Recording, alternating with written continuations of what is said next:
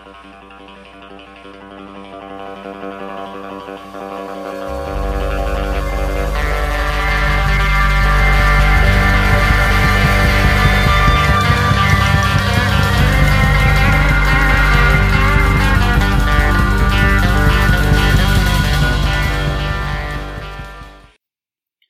a todos, sejam muito bem-vindos a mais um episódio da Conversa de Cromos.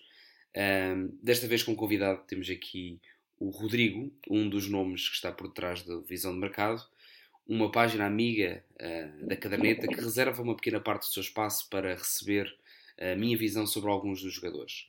A Visão de Mercado é uma das maiores e mais credíveis páginas sobre as novidades do mercado, artigos de opinião e outros temas em Portugal.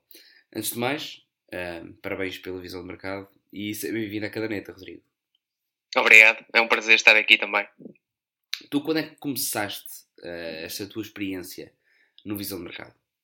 Uh, é assim, eu entrei em 2014, uhum. uh, na altura por convite. Eu já participava regularmente no blog, comentava, mas a partir dessa altura recebi o convite para uhum. integrar a estrutura e então já lá vão 5 anos desde então e tem sido um gosto enorme fazer parte deste projeto.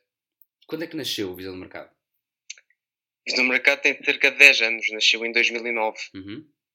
Eh, na altura, a ideia foi participar com a nossa opinião em relação ao mercado de transferências, foi daí que veio a ideia, porque muitas transferências e muito do que se passa no mundo do futebol hoje em dia uh, na maior parte dos canais de informação ou desportivos, é dada uma visão uh, muito superficial. Normalmente indica-se que X jogador vai de um clube para o outro, mas sem dar propriamente uma opinião própria uhum. em relação ao valor, em relação àquilo que se pode esperar desse jogador. e há 10 anos atrás essa situação ainda era muito mais nesse sentido. Uhum. Hoje em dia há muito mais programas, há muito mais sites também. Uh, então, na altura, quisemos dar o nosso contributo com a nossa opinião uh, sobre os mais variados temas, claro, começando pelo futebol, que é a modalidade mais mediática, uhum. e estendendo depois a outros desportos também. Ok. E hum, já agora vocês são quantos ao todo neste momento? nós neste momento somos seis. Seis pessoas, certo. Sim. Embora nem todos, nem todos tenham uh, o mesmo tipo de participação, mas no global uh, somos seis. E qual é a tua função, concretamente? É assim, é, é uma função muito geral. Uh, lá está. Num blog há muitas coisas para fazer, há vários esportes. eu tento dar o contributo naqueles em que estou mais informado, nomeadamente no futebol, na, no ciclismo, no basquete. e este contributo vai desde a elaboração dos posts, uh, ao controle do Facebook, também é uma, é uma ferramenta que temos utilizado muito. Uhum. Uh, uh, ao controle dos comentários, né, porque nós gostamos muito que, naturalmente, que as pessoas intervenham e colaboram connosco no nosso projeto. Uhum. Uh, e é isto. Agora estamos também a, a, a pensar alargar ao vídeo. Okay. O vídeo é uma ferramenta que está muito em voga hoje em dia e estamos a pensar alargar o projeto nesse sentido. Ok. Um, ehm, vocês neste momento estão representados no Facebook, no Instagram, uh, só para a volta também vos, vos, seguir. No Twitter, sim, e tem o próprio blog em si, não é? Exatamente. Ok. Um, ehm, já agora tu começaste, disseste há pouco como uh, tu comentavas os artigos e foste convidado por isso, é isso?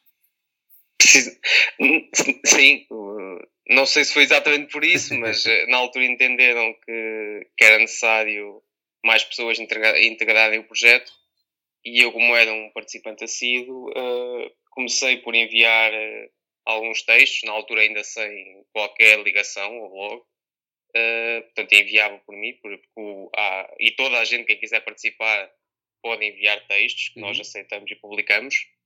E portanto eu comecei por aí, enviei 3, 4, 5 textos eh, por aí. Uh, e a certa altura, depois de enviar esses textos, recebi o convite se estaria disponível para integrar a estrutura. Uh, e aceitei. Na altura bacana. também era estudante uhum. ainda, uhum. uh, tinha mais tempo disponível, então aceitei entrar no projeto. Uma história bacana, curioso. Um, um verdadeiro fã da página que, sim, que integra uh, a é, equipa. É um pouco isso. O que, é que eram esses textos já agora? Esses textos, olha, eram. Lembro que o primeiro tinha a ver com, com o planeamento da época. Lembro que o primeiro texto que fiz tinha a ver com a Fiorentina, curiosamente. Uhum. Uh, um texto sobre como seria a Fiorentina na época seguinte. Mas taticamente uh, falando, é isso? Uh, sim, sim. E a elaboração do plantel também. Uhum. e depois a partir daí estendi a outro tipo de textos. Lembro de enviar um sobre a situação do treinador do Sporting na altura, que era o Marco Silva, que tinha, o Sporting tinha acabado de, de vencer a taça e o Marco Silva estava de saída para vir o Jorge Jesus. Uhum. Um, pronto, e foi por aí. Lembro também de enviar um sobre o Benfica e depois pronto, integrei aí, comecei a enviar muito mais e continuo a fazer. Ok. Um, nessa, tu, tu que deves ter alguma formação relacionada com o desporto, certo? Não tens? Uh, não, curiosamente não. não eu, sou, eu sou licenciado em Direito. Ah, uh, mas sempre gostei muito de desporto e sempre gostei muito desta área de escrever sobre desporto. Uhum. Uh, e então uh, juntei o útil ao agradável, digamos assim. E já jogaste futebol? Qual é a tua relação com o futebol? Como é que surgiu isso aí? Uh, muito pouco, muito jogava de forma recreativa. Uhum. Jogar mesmo num clube assim nunca joguei. Okay. Uh, mas sempre gostei desde pequeno de acompanhar, de estudar o jogo, de perceber melhor como é que funcionam as dinâmicas do jogo. Uhum. Uh, sempre vi muito futebol desde pequeno e continuo a ver. é uma paixão, digamos assim. Okay. Que vi que vai caminhar-se, que vai caminhar sempre comigo tens praticamente o mesmo percurso que Luís Freitas Lobo, portanto, estudante de Direito, apaixonado por futebol, começou a escrever o seu que também é um dos convidados aqui, já foi um dos convidados da Conversa de Cromos, portanto, foi um quê de, se tiveres o mesmo percurso, acaba por, por ser bem sucedido nesse sentido.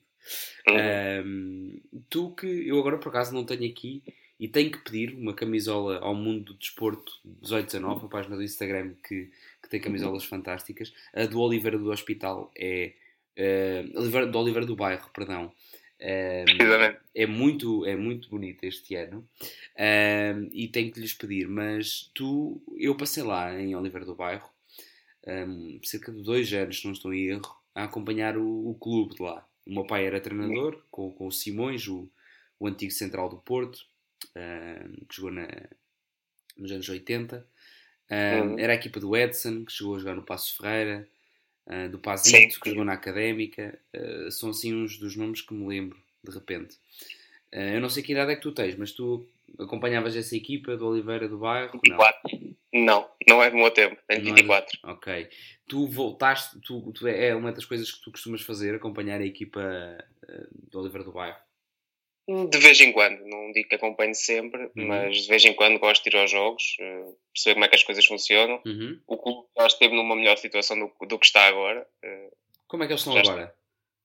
Estão na Distrital. Já estiveram no ah, campeonato, sério? na altura, no Campeonato Nacional de Séniores. Uhum. Uh, chegaram inclusivamente a ter uma fase em que na Taça de Portugal foram à luz jogar com o Benfica. Uhum. empataram 6-0. Exato. não correu muito bem, portanto. e depois uh, o clube teve ali uma má fase, desceu e, e, nesta fase está a procurar trilhar o seu caminho, a ver se novamente consegue subir ao campeonato de Portugal, agora, que é a denominação uhum. da terceira divisão. Esperemos que sim. Um, não sei qual é a tua perspectiva em relação a isto. Eu sou de Coimbra um, uhum. e, portanto, há muito este tema aqui em voga que é um, o não apoiar os três tarolas, não é? Não apoiar os três grandes apoiar sim os clubes de, de, de, onde nascemos, de onde somos. Qual é a tua opinião sobre isto? Achas que deve haver liberdade suficiente e num país como Portugal não somos assim tão grandes? Uh, tem que haver este regionalismo? Uh, ou achas que deve haver liberdade de cada um de, de poder uh, apoiar um clube, mesmo ele sendo grande, em detrimento do clube da nossa cidade? Sim. É, é uma questão muito cultural nós comparamos muito a nossa situação com o que se passa com os clubes ingleses, uhum. em que a maioria das pessoas apoiam o clube da, da sua terra. Só que isto em Portugal nunca foi assim e é muito uhum. complicado tornar as pessoas adeptas do seu clube da terra, sobretudo quando é um clube com pouca expressão a nível nacional. Uhum. É óbvio que eu acharia mais conveniente eh, que fosse assim, que cada pessoa apoiasse o clube uh, de onde vive, uh, de modo a cada clube poder crescer e ter uma, uma massa adepta suficiente para ser competitivo. Mas acho que é uma situação que é, é muito difícil de acontecer no futuro. Uhum. Tem que passar umas, umas, quant, umas quantas gerações. Diz, desculpa.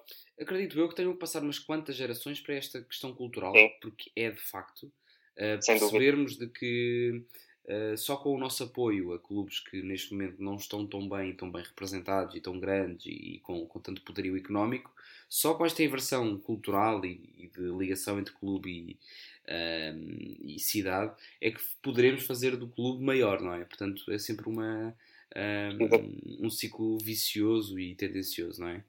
Sim, e apesar de tudo, apesar de haver esse apoio massivo aos três grandes e com algumas exceções também de outros clubes, como o Vitória, uhum. o Sport Praga, há uma série de pessoas que se preocupam em fazer crescer estes clubes mais pequenos também. Uhum. Agora, daí a esses clubes terem uma mata adepta suficiente para se tornarem tão competitivos, ou pelo menos perto do nível dos três grandes, eu acho que vai demorar muito tempo. Mesmo. Sim, sim. E eu acho que mesmo as pessoas de, destes clubes pequenos, chamemos-lhes assim, uh, não querem estar no nível dos grandes. Só não querem estar tão uh, esquecidos, ah. não é? Uh, acho que é mais um bocado essa luta. É não sim. termos um estádio de uma académica de Coimbra, ou de um próprio Belenenses, ou de outro clube com, com com história e bem com uma cidade que tenha a possibilidade de, ser, de representar o clube e depois ver um ambiente vazio e, e totalmente uh, sem alma, não é? Sim, precisamente. E a questão da académica é bem lembrada, porque eu estudei em Coimbra, uhum. portanto conheço bem também a situação. Uhum. E de facto é uma pena um clube histórico com, tanta, com um passado largo no futebol português uh, ter um, basicamente uma cidade que está quase de costas voltadas com um clube. Uhum. É, é pena, porque a Académica faz falta ao nosso futebol. E quem diz a Académica diz outros clubes por aí, como o Vitória de Setúbal, o Bolonenses, que agora está num, num imbróglio jurídico uh, por via da separação com a SAD. Uhum. Uh, são clubes que fazem falta e que ajudariam, penso eu, a dinamizar mais o futebol português, porque era, era muito importante como tu referiste, não serem equiparados aos três grandes, porque isso é quase impossível, mas termos pelo menos uma segunda linha uh, de clubes fortes, até porque isto teria consequências mesmo a nível europeu, porque como vemos uh, na questão das competições europeias, uh, quando não são os três grandes a competir e de vez em quando o Sporting de Braga, há uma dificuldade enorme dos clubes portugueses se baterem inclusivamente com clubes de ligas menores. Né? Estamos uhum. a falar de ligas das, das Big Five, Uhum. Mas clubes, lembro do Vitória ser eliminado por um clube hum, da Liga Austríaca, penso eu.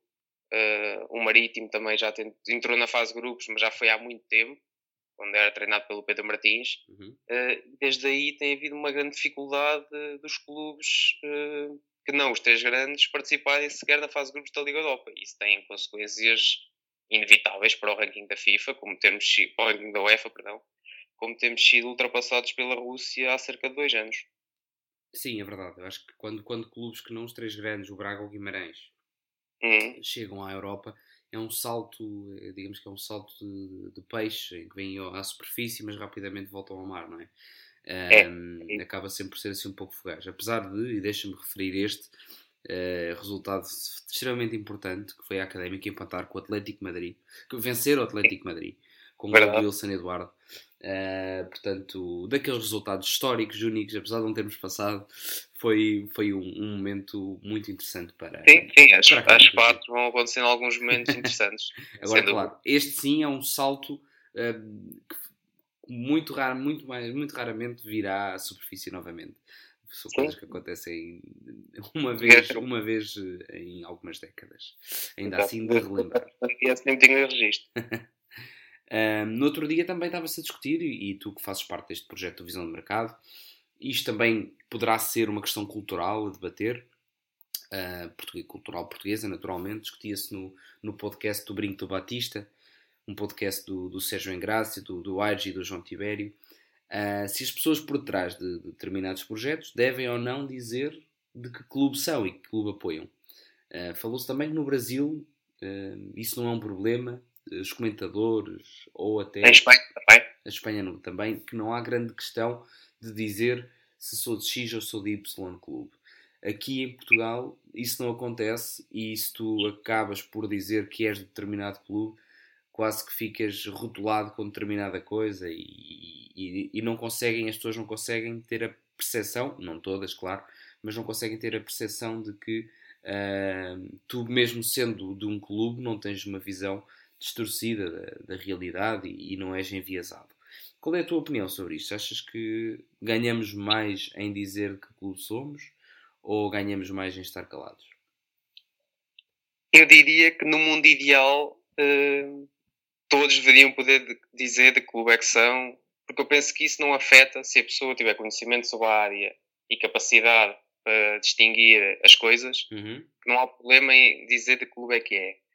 Mas tendo em conta a mentalidade que existe em Portugal e, e assistimos isso com muitos comentadores mediáticos que não sabemos qual é o clube deles, por, mais, por mesmo, mesmo que tenham uma indicação de que podem estar ligados a certo clube, nunca há um, uma posição clara sobre isso, uhum. ou muito raramente, porque são imediatamente julgados e o seu trabalho sofre com isso. Verdade. Uh, nomeadamente quando se deslocam aos estádios para realizar uh, a cobertura dos jogos, é visível assistirmos a adeptos que reagem contra este tipo de pessoas por se assumirem de, de certo clube.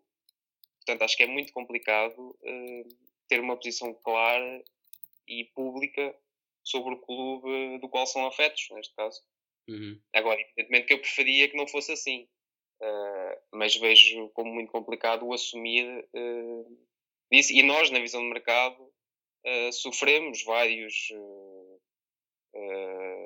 várias abordagens nesse sentido, sobre quando publicamos determinado post a defender o clube X ou a atacar a política do, clube, do outro clube, somos frequentemente atacados com esse tipo de comentários e são injustos, porque nós limitamos um, a analisar a situação de cada clube em si. Bem, e, e, no fundo, uh, se emitir uma opinião.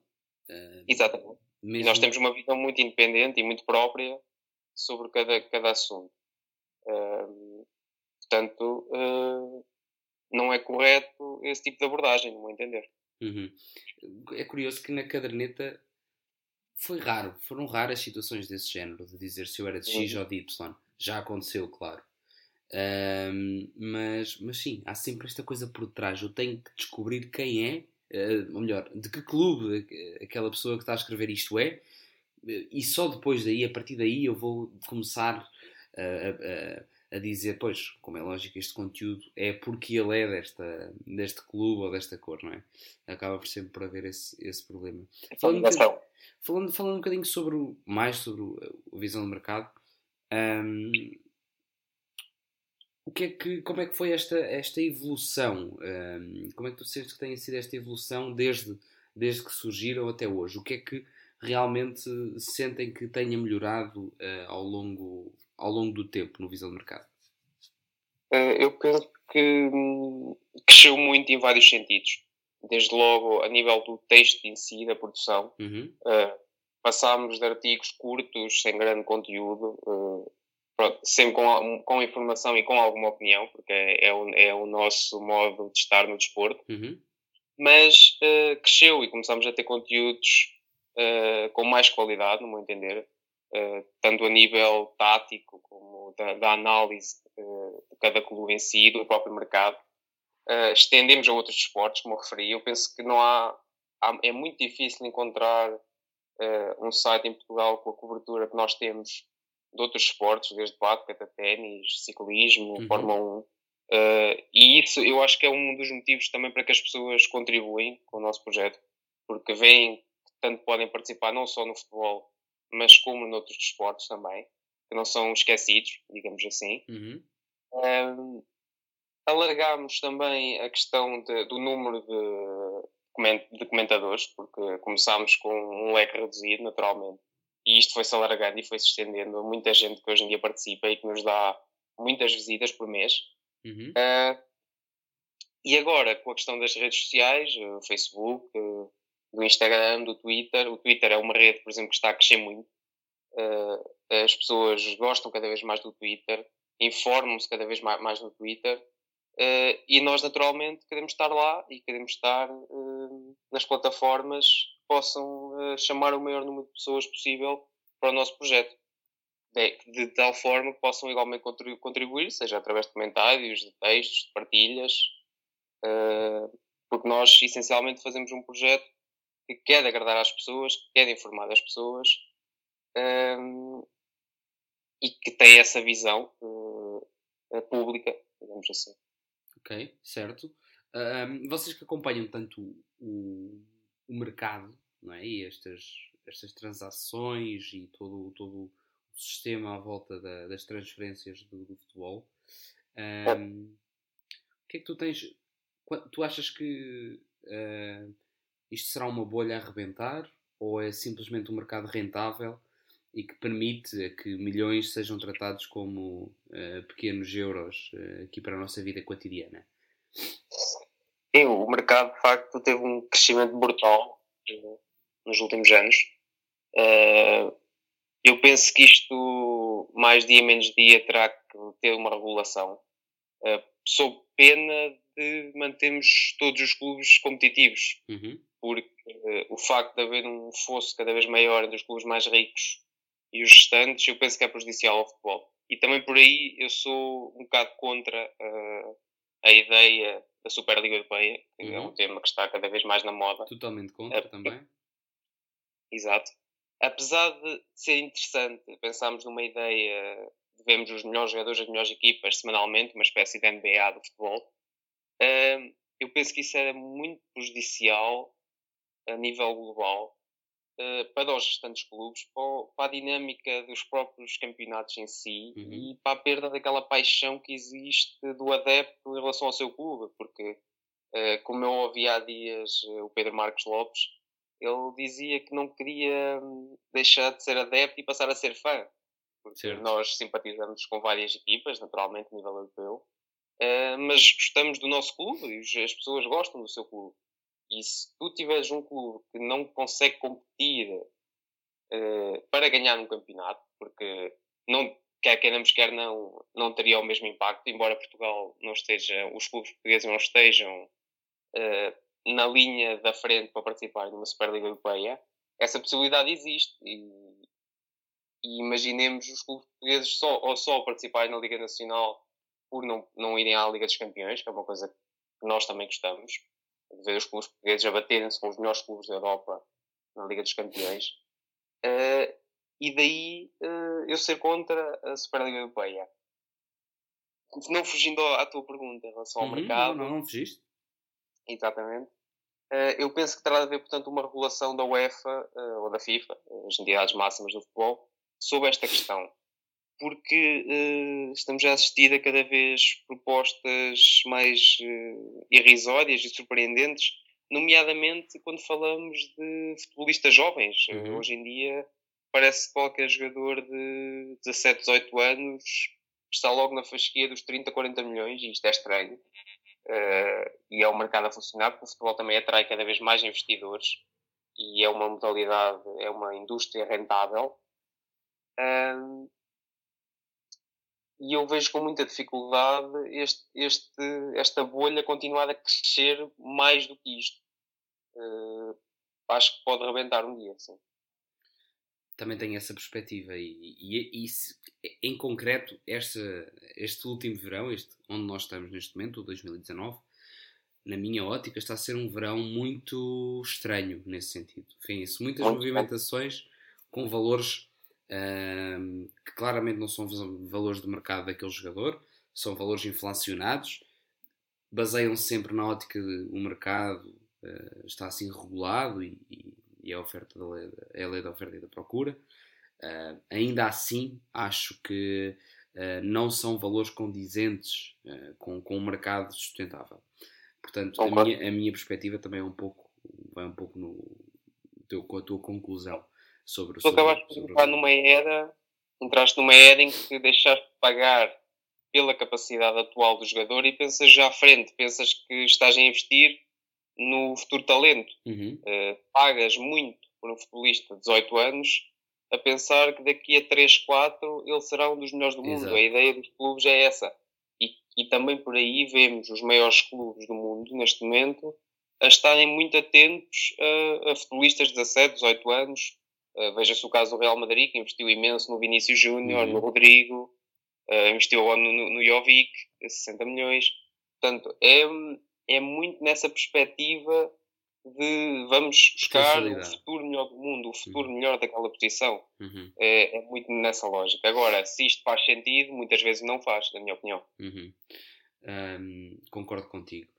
O, falando um bocadinho ainda do, do, da visão de mercado, existe assim algum marco uh, que tenha acontecido na visão de mercado e que seja um, um grande motivo de orgulho para vocês? Alguma coisa que aconteceu realmente e que vocês digam, é pá foi um turning point de, do projeto?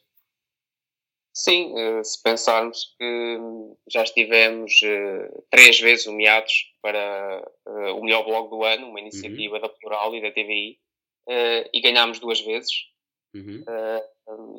é uma coisa que de facto nos enche de orgulho. Claro que nós não, não iniciámos nem estamos neste projeto apenas com o intuito de receber prémios, naturalmente, mas gostamos de, do reconhecimento das pessoas e do nosso trabalho, uh, porque isto, pensando que não, não é algo fácil de fazer, porque estar atento e, e dentro da, do, do contexto 24 horas por dia, sabendo que nós não temos os meios tem um jornal a nível nacional, uh, é algo muito gratificante. Uhum, sem dúvida. Vocês são muito tangenciais. Quando acontece uma coisa, pouco tempo depois já tem a, a notícia no, no Visão. Yeah. Uh, sem dúvida. É, é, isso é de facto brilhante. Mas isso condiciona um bocadinho a vossa vida, não? Ou seja, vocês estão sempre com o telemóvel no bolso, sempre com o computador disponível para fazer um texto e fazer um design minimamente uh, disposto para, para, para, publicar? Sim, condiciona um pouco, sem dúvida. Nós dividimos uh, o trabalho, digamos assim. Uhum. Tentamos que esteja sempre pelo menos uma ou duas pessoas online, uhum. sobretudo nessa altura do mercado, porque é uma altura que a qualquer momento pode existir uma notícia. Claro que há dias em que podemos estar e não se passar nada de relevante, como pode haver um dia em que há três ou quatro transferências significativas e nós, uma das nossas vantagens e das nossas marcas, como tu referiste, é, é o imediatismo, é publicar no imediato. As pessoas estão à espera que nós publiquemos algo quando sai para confirmarem que aconteceu.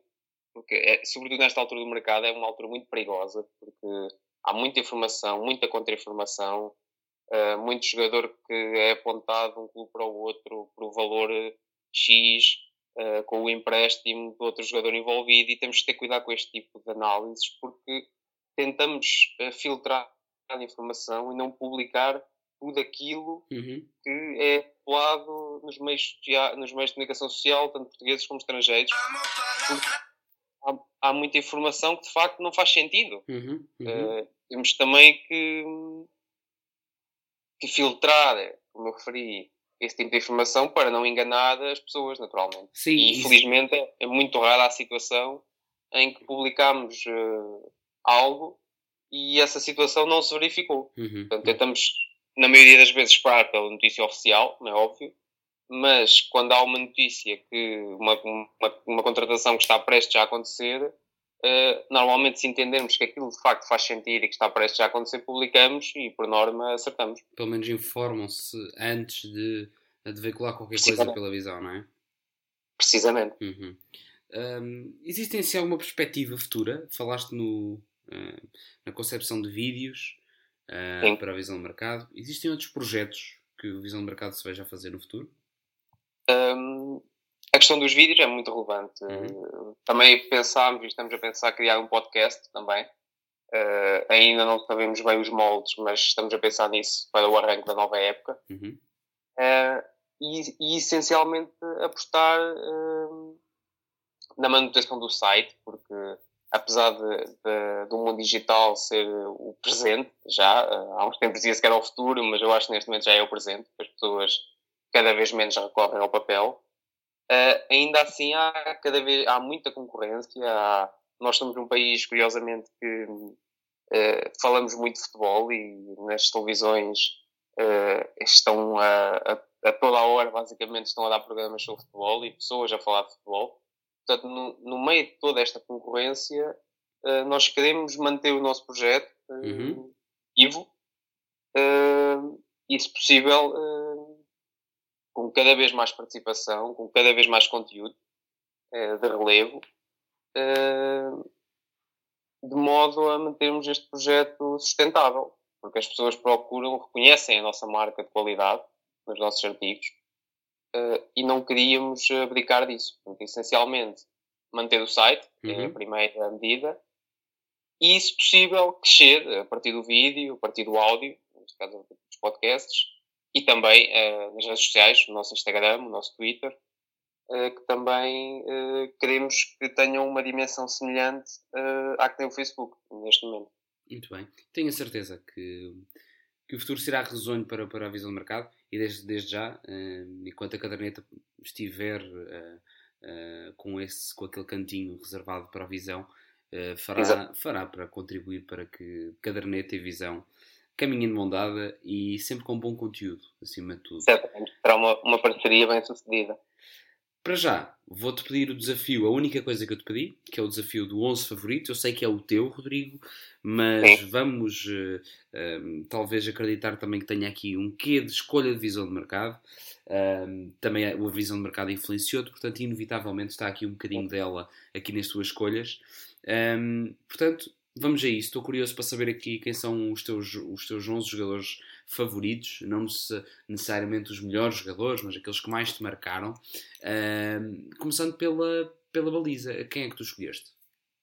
Sim, antes de iniciar só a escolha, só um ponto prévio, uhum. que é, isto é um meu, como tu referiste, mas é óbvio que nós debatemos muito, nós discutimos muito os jogos e jogadores, uh, portanto há aqui também uma visão global uh, do nosso projeto. Boa. Uh, começando pela baliza, é assim, eu sou, gosto muito do, do protótipo do guarda-redes moderno, digamos assim. E nesse sentido, eu escolheria, eu escolheria o Neuer. Uhum. Neuer é um guarda-redes eh, que tem tanto capacidade entre os postos como na saída. É um, é um guarda-redes que cresceu muito, nomeadamente com o Guardiola, quando esteve no Bayern. É um guarda-redes que domina a grande área, que tem reflexos, que é, um, é muito forte entre os postos, mas que também consegue sair, consegue ser o primeiro construtor da equipa, consegue ser o livro quando a equipa está subida. Portanto, escolheria o Neuer. É evidente que há outros guarda-redes fantásticos, como o Buffon. Uh, gostei muito do Van der Sar também. Uhum. Uh, mas uh, escolho o Neuer. Pela sua é modernidade, não é? Digamos assim. Sim mais, valen mais polivalência dentro mais do, polivalente, dentro do próprio sim, setor. Um, não sei em que tática é que tu preferes, qual é a tua tática favorita? Uh, eu gosto muito de médios, portanto, se calhar um 4-4-2 penso que é adequado para aproveitar o meio. controle do jogo. Então, começando pela defesa, quem é que tu escolhes para, para alinhar na tua linha defensiva? Uh, lateral direito terá que ser forçosamente Daniel Alves, é, é uhum. o jogador mais titulado neste momento do futebol mundial é um lateral fortíssimo tecnicamente, é, é um líder, ainda agora foi extremamente importante na Copa América com o Brasil. É, tem um passado que dispensa apresentações, tanto no Sevilha como no Barcelona, uh, mesmo nas Juventus, chegou à final da Liga dos Campeões, lembre-se. É um lateral muito completo, mesmo a nível defensivo, eu acho que não sendo perfeito, cresceu muito. Uh, é um jogador muito agressivo num contra um e depois tem aquela criatividade brasileira que não é, não é comum ver-se também dos laterais. Uhum. Os laterais hoje em dia estão a crescer muito. A posição do lateral antes era um pouco descurada. E neste momento há, vemos laterais cada vez mais criativos, cada vez mais fortes, mesmo a nível interior. Não, não são o típico lateral que chega à linha e usa. Não. Hoje vemos um lateral que acrescenta no passe, que consegue vir para dentro, consegue criar soluções para a equipa em termos ofensivos e, portanto, nesse sentido, o Daniel Alves uh, é a minha escolha. É curioso que no período de Barcelona o Daniel Alves foi muitas vezes suplente do Maicon na seleção. Uhum. Eu gostava muito do Maicon também. Uh, mas eu penso que o Daniel Alves, em termos globais, uh, foi uma, o melhor lateral que eu vi. Sim, sim. Esse aí realmente era uma daquelas uh, escolhas na seleção brasileira que eram. O Maicon tinha o seu potencial e era, e era um jogador realmente marcante. A nível físico, teve ali um, uma, tempo, um período sim, da é carreira dele que era, que era único. Mas sim, mas sim, Daniel se calhar ainda estava a criar o seu, a sua figura e Michael, Michael, Michael na altura já estava um bocado mais estabelecido, digamos assim. Sim. Um, e na dupla de centrais, quem é que escolherias?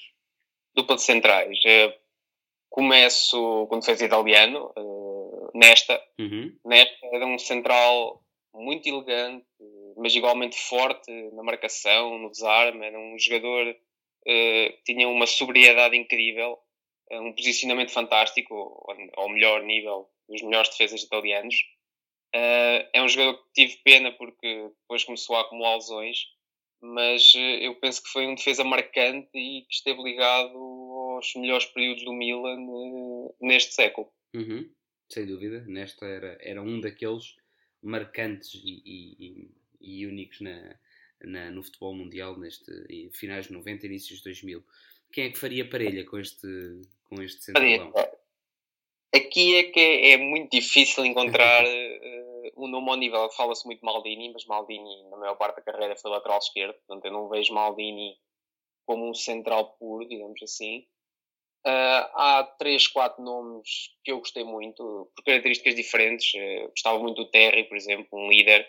Uhum. Uh, gostava muito do. Gosto muito ainda, ainda joga, o Sérgio Ramos.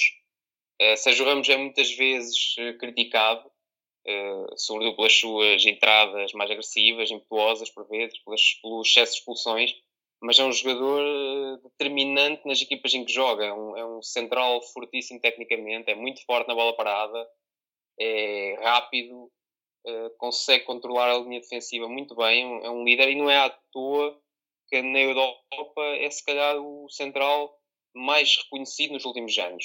Portanto, se calhar Sérgio Ramos penso que seria a melhor escolha uh, para fazer dupla com esta.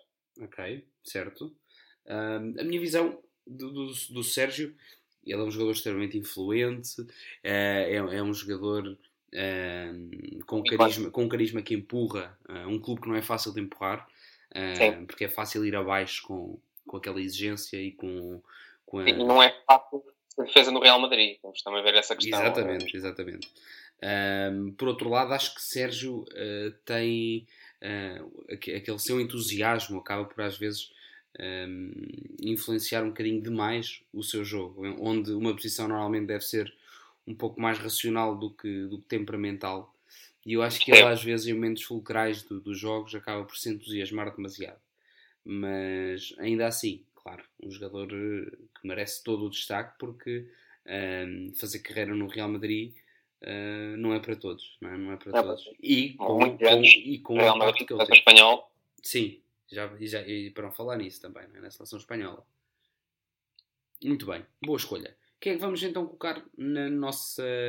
na tua, desculpa, defesa esquerda? Já estou a pôr-me aqui na, na equipe técnica e não, não sou para isso. Uh, quem é que jogaria na, na esquerda? Lá está, eu sou, eu sou um fã de, de, jogadores brasileiros. Uhum. Uh, terei que escolher o Marcelo. É, para mim é uma escolha óbvia. É um jogador também muitas vezes criticado, um, sobretudo por aquilo que é o seu comportamento no processo defensivo, uhum. mas eu acho que tendo um jogador com a capacidade que o Marcelo tem em termos ofensivos, que não é fácil de encontrar, com a criatividade que o Marcelo tem, com os desequilíbrios que consegue provocar, e vejamos o, o melhor Real Madrid desta década teve muito de Marcelo, muito uhum. jogo. Eu lembro de um jogo sensacional do Marcelo com o Bayern Munique, em que o Marcelo desbloqueia o jogo. É um, é um jogador que tem uma capacidade rara como lateral. Uh, é evidente que há laterais com muita qualidade, Jordi Alba, neste século gostei muito do Roberto Carlos, evidentemente, é, e, e, se calhar é a escolha da maioria das pessoas neste século, Roberto Carlos. Uh, mas eu penso que o Marcelo é um jogador mais forte tecnicamente e que consegue dar mais coisas à equipa. A nível defensivo, é evidente que isto terá que ser é um lateral que tem que ser protegido, porque se tu tens um lateral tão forte no processo ofensivo, pode dar tantas coisas, é evidente que terás de ter alguma contenção uh, uhum. naquele flanco e, e terás que encontrar alguma forma para cobrir as subidas do Marcelo. Mas para mim é uma escolha evidente e não, não consigo conceber dentro dos jogadores que eu vi, e naturalmente pela minha idade estou um pouco limitado, porque uhum. vi essencialmente este século, uh, Marcelo é a minha escolha. Muito bem, sem dúvida. Um jogador brilhante uh, que merece todo o destaque. E quem, é, quem, são, quem seriam os teus médios? Uh, são quatro médios? Algo quatro mais médios. ofensivo, algo mais defensivo? Uh, podemos começar pelo mais defensivo. Uhum. Na minha ótica, ele jogava a médio defensivo, mas não era essencialmente o médio defensivo. É, é o meu jogador favorito, portanto gosto muito de falar dele. que é André Pirlo. Uhum. André Pirlo era um jogador um, uma, que pensava à frente dos outros, que tinha uma capacidade de passe uh, verdadeiramente do outro mundo, a qualidade da bola parada, um jogador que sabia como ninguém pautar o ritmo do jogo, que tinha os seus escudeiros, como eram Gattuso e Ambrosini, mas que tinha, uh, que conseguia, a partir da posição de médio defensivo, colocar a equipa mais próxima de ser forte em termos ofensivos. Uhum. Porque tinha, conseguia dar dinâmica à equipa, conseguia fazê-la avançar no terreno com a sua leitura de jogo, com a sua capacidade de passe, uh, com a sua visão. E eu gosto muito de um médio defensivo que sabe sair a jogar, que tem qualidade de passe e não propriamente aquele médio defensivo só para destruir. Uhum. Uh, aprecio muito um jogador como Pirlo. Gosto muito também de Busquets, para mim é uma referência hoje em dia na posição. Uh, o melhor Xabi Alonso, para mim, também era um excelente jogador. Uh, mas escolho Pirlo, para mim é uma escolha óbvia também. Ok, muito bem. E quem é que acompanharia aqui este, este maestro? Com Pirlo, terei que colocar dois jogadores uh, da melhor equipa, se calhar, da história, uh, que é o Barcelona de Guardiola, uhum. a Xavi e Iniesta. É muito difícil escolher um 11 onde só caiba Xavi ou onde só caiba Iniesta, porque são dois jogadores com uma inteligência brutal e, e eram a chave do célebre tiki-taka da Espanha. Uhum. Jogadores com passos, jogadores com inteligência. Criaram, eu acho que criaram o protótipo do jogador inteligente. Uh, Começou-se muito a falar em decisão, em, em ocupação dos espaços, em pressão com Xavi e Iniesta. Uh, foi, queria, eu acho que provocaram uma mudança, juntamente com a ideia global daquele Barcelona, como é óbvio, uh, no panorama do médio atual. E são dois jogadores que contrariam a ideia de que, da força, a ideia da altura, uhum. a ideia da velocidade, porque eram jogadores da velocidade motora, porque eles tinham muita velocidade, mas de pensamento, e eram jogadores que marcavam verdadeiramente a diferença e que faziam coisas que eu não via muitos médios fazerem. É evidente que há outros médios de muita qualidade. Eu gostava muito do, do médio inglês também, uhum. o Lampard, Gerrard, uhum. com muita qualidade, mas escolho uh, Xavi e Iniesta. Estes dois cérebros, certíssimo. Uma excelente escolha e uma parelha uh, que, que, marcou, que marcou uma era do futebol. Uh, quem, é que, quem é que iria completar este meio campo? Para completar este meio campo, um médio mais ofensivo, uh, escolho Zidane. Zidane o mais antigo, se calhar, da, da, geração que eu estou a escolher para este 11. Uh, um jogador também sublime, um jogador que tinha a particularidade de ser muito forte nos momentos decisivos, um jogador que me parecia sempre muito bem na seleção, mas também no Real Madrid, quando era a doer, quando estávamos em fases finais, quando estávamos na discussão dos troféus, era um jogador que tinha essa capacidade e que encantava Uh, acho que é impossível alguém não gostar de Zidane. É um jogador com uma técnica formidável, drible, passe, remate, bolas paradas. Uh, um jogador soberbo. Para mim, um dos melhores de sempre, uhum. dos que eu jogar. Uh, um jogador fantástico. Teve aquele final curioso no, final de, no Mundial 2006. Uhum. Uh, Imagine-se o que era Zidane ter ganho aquele Mundial com as prestações que estava a ter. Teve prestações formidáveis, tanto com a Espanha como com o Brasil e foi pena. Claro que gostei também que a Itália tivesse ganho, porque como referi, gostava muito de Pirlo, gostava muito de Nesta, gostava muito de Totti, mas Zidane de facto deitou um pouco a perder com aquela expulsão. Se calhar a França, se calhar com 11, tinha tido outra capacidade no prolongamento Sem e quem sabe não teria ganho. Naquele Mundial merecia, merecia um título. Foi, foi abismal o que ele fez. Foi um, abismal. E quem é que jogaria na frente deste, deste meio campo fortíssimo? Na frente, inevitavelmente já deverá estar à espera, digo eu, uh, os dois ETs uh, uhum. do futebol atual, uh, Ronaldo e Messi, jogadores ímpares, jogadores dificilmente veremos semelhante uh, num futuro próximo.